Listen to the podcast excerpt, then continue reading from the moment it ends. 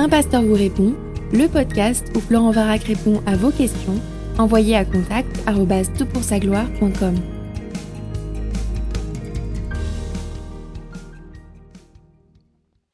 La question est posée. Bonjour TPSG, merci pour vos articles. Votre travail me sert personnellement et dans la préparation de discussions autour de la Bible.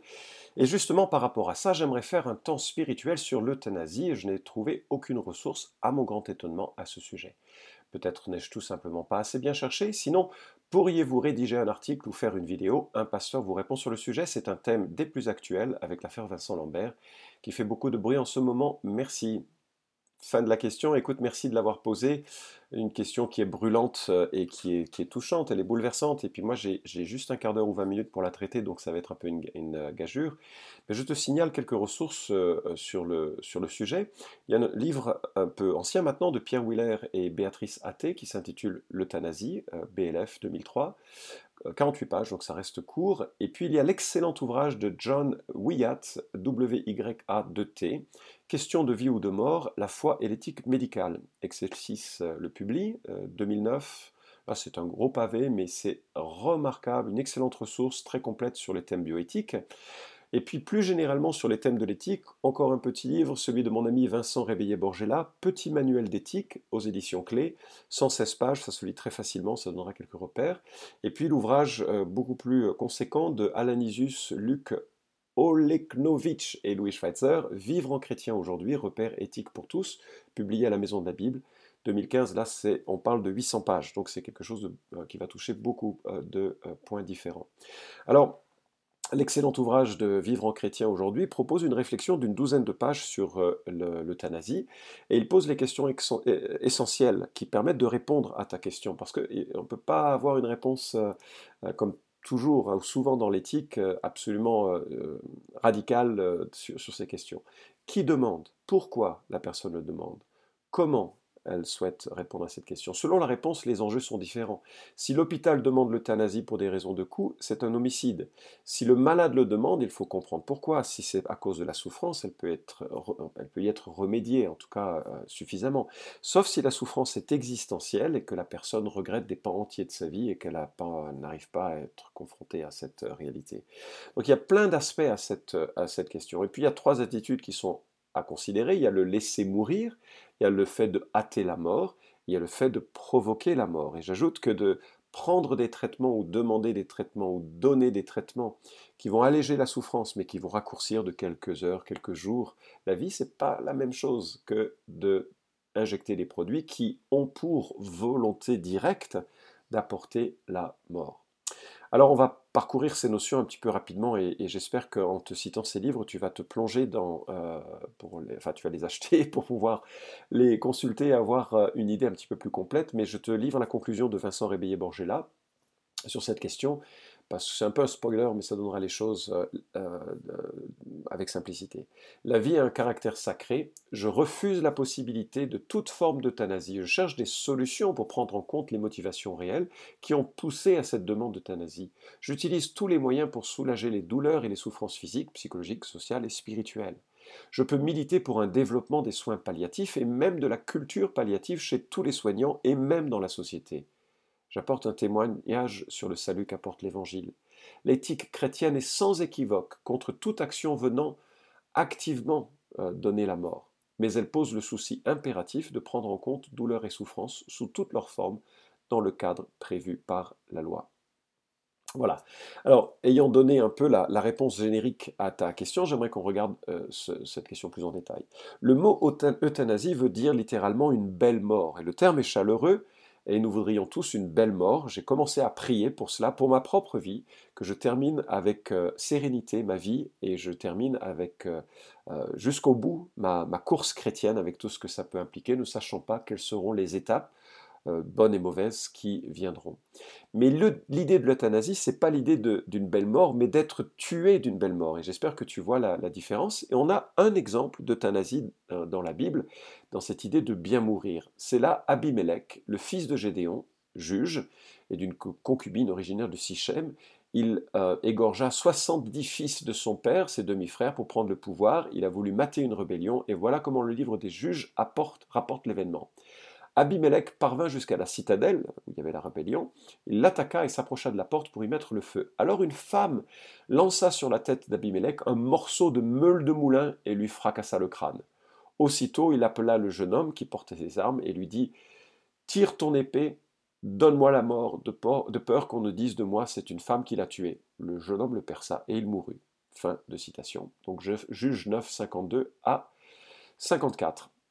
Et là, nous avons donc une euthanasie. Euh, les motivations qui poussent euh, cet homme à recevoir une belle mort, c'est qu'il ne veut pas la honte d'avoir été tué par une femme. Un peu sexiste, le gars. Et en même temps, euh, il n'est pas présenté comme étant un homme vraiment recommandable. Alors, c'est dommage que le terme euthanasie soit utilisé pour toute une situation de situation différente. Le droit de refuser ou d'accorder le, pardon, le droit de refuser d'accorder ou de recevoir un traitement de survie, le droit de refuser d'accorder ou de recevoir un traitement de survie, quelle que soit la raison, euh, ou parce qu'il est pesant ou inutile, euh, ou bien parce que c'est plus euh, sous forme d'assistance au suicide. tout ça, on parle d'euthanasie et c'est un petit peu, un peu erroné. Les bioéthiciens qui réfléchissent à cette question font un tableau avec trois colonnes et trois lignes. Il distingue l'euthanasie passive à la demande du patient et l'euthanasie passive sans la demande du patient, et puis l'euthanasie active à la demande du patient ou sans la demande du patient. C'est quoi l'euthanasie active? Ben, C'est l'injection de produits qui endorment, et puis ensuite on injecte des produits qui tuent, comme le curare, et la personne décède. L'euthanasie passive, c'est lorsque euh, on, arrête un traitement ou bien lorsque euh, la personne est dans un état végétatif, donc elle n'est pas susceptible de faire une demande directe, on arrête les traitements d'alimentation et de respiration et la personne est laissée à mourir. Alors la définition de, de Wyatt me semble, me semble la meilleure. L'euthanasie est l'homicide intentionnel, c'est vraiment important de retenir l'intentionnalité, par action ou par omission d'une personne dont on considère que la vie ne vaut pas la peine d'être vécue c'est page 201 de son livre. Donc par omission ou par détermination, il y a une intention de tuer et c'est cela qui est déterminant. Euh, alors généralement, c'est la souffrance ou la peur de la souffrance qui motive de tels choix. Une personne qui souffre énormément, psychologiquement ou physiquement, une personne qui a peur de souffrir ou peur d'être dépendante ou peur, peur d'être indigne. On rejoint un peu la thématique de la honte de Abimelech. Une personne qui se sent inutile ou qui craint de le devenir. Alors, il y a plusieurs problèmes associés à cette démarche d'euthanasie active que je souhaite ici euh, plus particulièrement euh, euh, considérer. La première, c'est que l'erreur de diagnostic est vraiment possible. un rapport dans un journal médical indique que 42% euh, des diagnostics euh, d'état végétatif chronique étaient erronés. 42%, c'est presque une personne sur deux. Donc c'est assez, euh, assez, assez terrible. Il y a le cas bouleversant de Jean-Dominique Bobby qui, sorti de son bureau, s'est effondré. On a pensé à un coma, enfin il est tombé dans un coma profond, on a pensé qu'il était dans un état végétatif. Et en fait, il avait le locked-in syndrome, euh, c'est en fait un mauvais diagnostic qui, euh, euh, l'avait enfermé dans, cette situation. Et il était capable de communiquer petit à petit avec sa famille par, je crois, des clignements de paupières. Il a écrit un livre publié chez Lafont et Pocket qui s'intitule Le scaphandre et le papillon.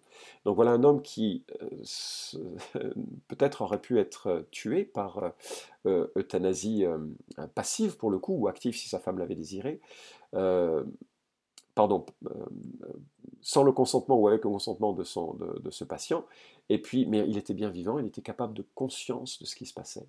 Voilà, l'erreur de diagnostic, ça milite contre une euthanasie. Deuxièmement, il y a la valeur de la vie. Et, c'est sûr que c'est absolument tragique euh, quand on est confronté au, fait de prendre soin d'une personne qui est, euh, qui est limitée dans son, par rapport aux gens sans, sans, handicap. Mais il y a une notion que certaines vies valent moins la peine d'être vécues. Et il y a des, des, euh, gens qui sont remarquables, qui vivent des handicaps, euh, parfois lourds et, difficiles pour, pour leur entourage, mais qui témoignent de la valeur de leur vie. J'ai vu quelqu'un dont le père l'avait emmené à plusieurs Ironman, alors qu'il était lui-même dans un état assez grabataire, assez, assez, compliqué, la peine à, parler, mais qui vivait sa vie en disant qu'il la vivait de façon épanouie. C'est bouleversant, c'est des gens qui ont à m'apprendre, c'est pas moi qui peux leur apprendre quoi que ce soit. La valeur de la vie ne se mesure pas à la productivité face à la société, à la perception de la différence et Nous sommes chacun créés à l'image de Dieu, même si cette image a été brisée par la chute et, le péché, et donc tout ce qui vient avec, les conséquences d'un monde qui ne fonctionne pas toujours de façon optimale. Euh, néanmoins, chaque vie est digne d'être vécue. Troisièmement, la guérison est possible. Je discutais euh, il y a quelque temps avec un homme, euh, on appellera Robert, mais il est sorti d'un accident de voiture qui lui avait brisé la nuque et il s'est réveillé dans un lit d'hôpital et euh, pensait être handicapé à vie. En fait, il, voulait mourir, il a demandé à mourir. L'euthanasie aurait été idéal pour lui, dit-il. Et à cette époque, ce n'était pas autorisé. Et puis, euh, ben, il a guéri euh, et il marchait, il était souriant, il était euh, profitait de la vie pleinement. Ce n'est pas le cas de tous, mais les décisions qu'on peut prendre pour demander la mort à un moment donné on est particulièrement au fond de la vallée, fond du gouffre euh, doivent être tempérés parce que euh, les guérisons sont possibles. Quatrièmement, le dérapage de la généralisation. En fait, euh, des études ont montré que lorsque l'euthanasie a été plus facilement tolérée dans, certains milieux, lorsqu'elle a été validée, ben, même si au départ il y avait des choses assez strictes qui la contraignaient, des un cadre assez strict, comme en Hollande par exemple, et ben, petit à petit, elle devient libéralisée pour simplement être donnée à celui qui a envie de, se, tuer par, par suicide.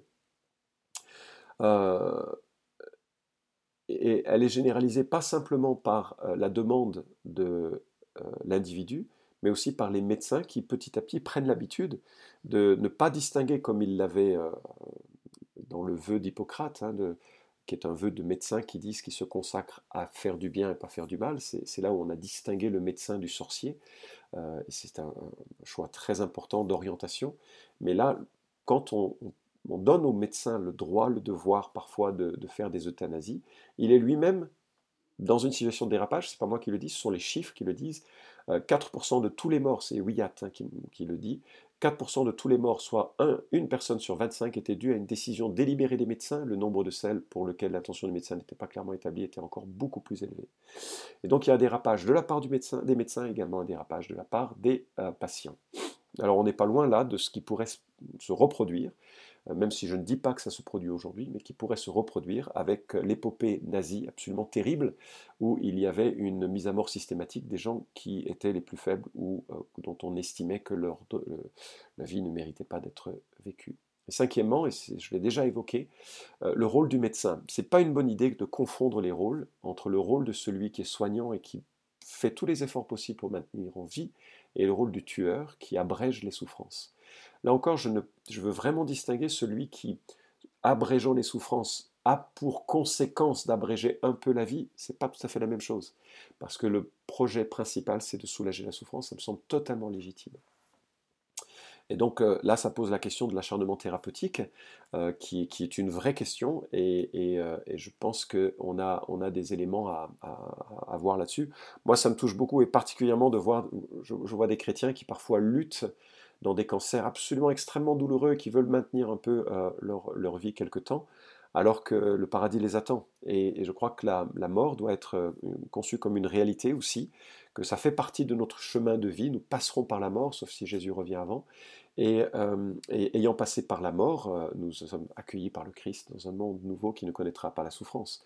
Et donc euh, le fait de rechercher l'acharnement thérapeutique pour soi-même ou pour ses proches qui sont chrétiens, ça me semble un peu dommage. On a un peu un, exemple triste avec Ézéchias qui allait mourir, qui demande un sursis, Dieu lui octroie 15 ans et il l'utilisera finalement assez mal, je trouve. Bref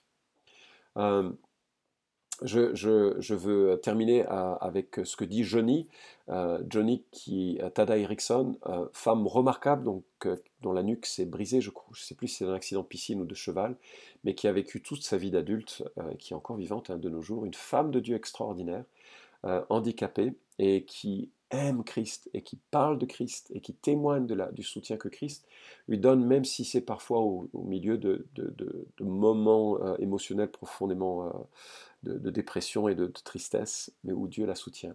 Voilà ce qu'elle dit. Quand les gens disent que leur mort est leur propre business et de ceux que j'aime, ils ne considèrent pas le sens de leurs décisions sur un cercle plus large d'individus, les amis, anciens collègues, enseignants, membres distants de la famille, relations plus lointaines et même les infirmières ou docteurs qui passent du temps à leur chevet.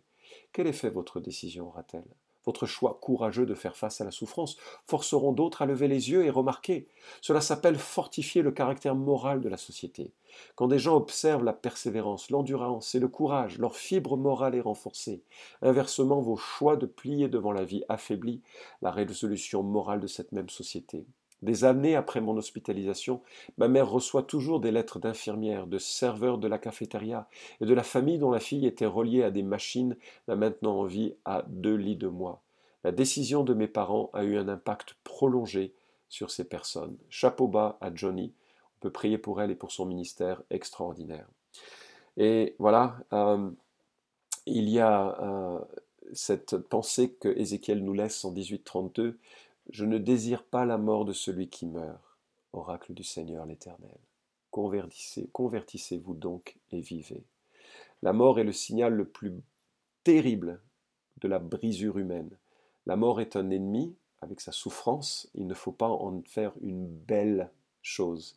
La mort est un, euh, est un ennemi, mais aussi c'est un ennemi que Christ a vaincu à la croix. Il dit, Je suis la résurrection et la vie, celui qui croit en moi vivra, quand bien même il serait mort. Et voilà l'espérance qui est donnée à tous ceux qui souffrent et qui contemplent avec toute la compassion que je peux avoir. Je ne peux pas me représenter la souffrance quotidienne que euh, donnent des, situations de fin de vie ou le désespoir qui vient de euh, la perspective que l'horizon maintenant s'est éteint. Mais notre horizon se prolonge par Jésus-Christ. La Bible dit que nous naissons séparés de Dieu, que nous vivons séparés de Dieu, et Jésus-Christ vient offrir une vie renouvelée il est mort à la croix pour payer pour nos péchés et il est ressuscité pour nous ouvrir un chemin qui nous amène à lui. Si nous demeurons dans nos péchés, nous demeurons séparés de Dieu, non seulement dans notre vie présente, et dans notre vie future et éternelle. C'est pourquoi l'euthanasie, et notamment l'euthanasie de personnes qui ne connaissent pas Dieu, est une tragédie, parce que les gens pensent qu'ils vont abréger en cela leur souffrance, en fait ils ne font que la sceller pour l'éternité. La vie est sérieuse, le salut est sérieux, la personne de Jésus-Christ est sérieuse, l'évangile est sérieuse, prenez le temps de réfléchir, c'est votre chemin, c'est pas le mien. À chacun d'entre nous devons nous positionner avec cette merveilleuse nouvelle que Dieu s'est fait homme pour porter notre crasse à la croix et pour ouvrir une espérance qui est vive en sa personne. Le plus court verset de la Bible, c'est Jésus qui est face à la mort de son bien-aimé, un, ami, Lazare. le, ce verset le plus court, il contient deux mots. Jésus pleura. Alors il ne pleure pas parce qu'il a perdu son ami, il sait qu'il va le ressusciter, mais il pleure parce qu'il voit toute la détresse de la mort, toute l'horreur de la mort. Il n'y a pas de belle mort en ce sens-là. Et c'est dans ce contexte qu'il dit Je suis la résurrection et la vie, celui qui croit en moi vivra, quand bien même il serait mort. Et donc il tend une perche. Il tend une perche à tous les hommes et toutes les femmes qui ont cette conscience que leur vie est fragile, qu'ils vont mourir, que l'on peut saisir cette vie avec lui et qu'il nous fait dépasser la souffrance du temps présent vers une vie en sa présence où il n'y aura plus de souffrance, une vie éternelle. Lorsque il a ensuite été crucifié à la croix, il y avait à ses côtés deux criminels, deux terroristes en fait, qui, étaient, euh, qui avaient tué des hommes pour essayer de s'opposer à, la, au règne des, Romains. Et euh, l'un d'entre eux se moque de Jésus et puis euh, l'autre dit mais arrête de se moquer de lui. Ne vois-tu pas que c'est un homme bien Enfin, je paraphrase. Hein. Et il lui dit, Jésus, souviens-toi de moi quand tu reviendras dans ton règne. Et Jésus se tourne vers lui et lui dit, en vérité, en vérité, je te le dis, aujourd'hui même, tu seras avec moi dans le paradis.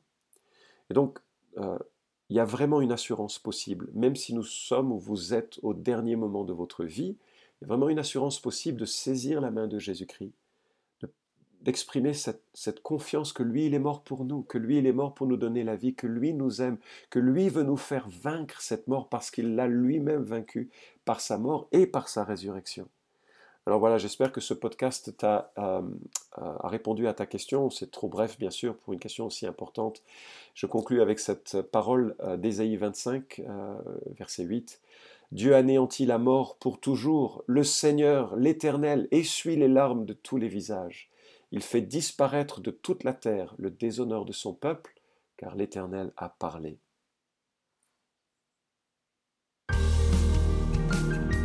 Vous pouvez suivre cette chronique hebdomadaire Un pasteur vous répond sur SoundCloud, iTunes et Stitcher. Retrouvez les questions déjà traitées sur toutpoursagloire.com. Si vous aimez ce podcast, merci de le partager sur les réseaux sociaux et de laisser une note sur iTunes. À la semaine prochaine!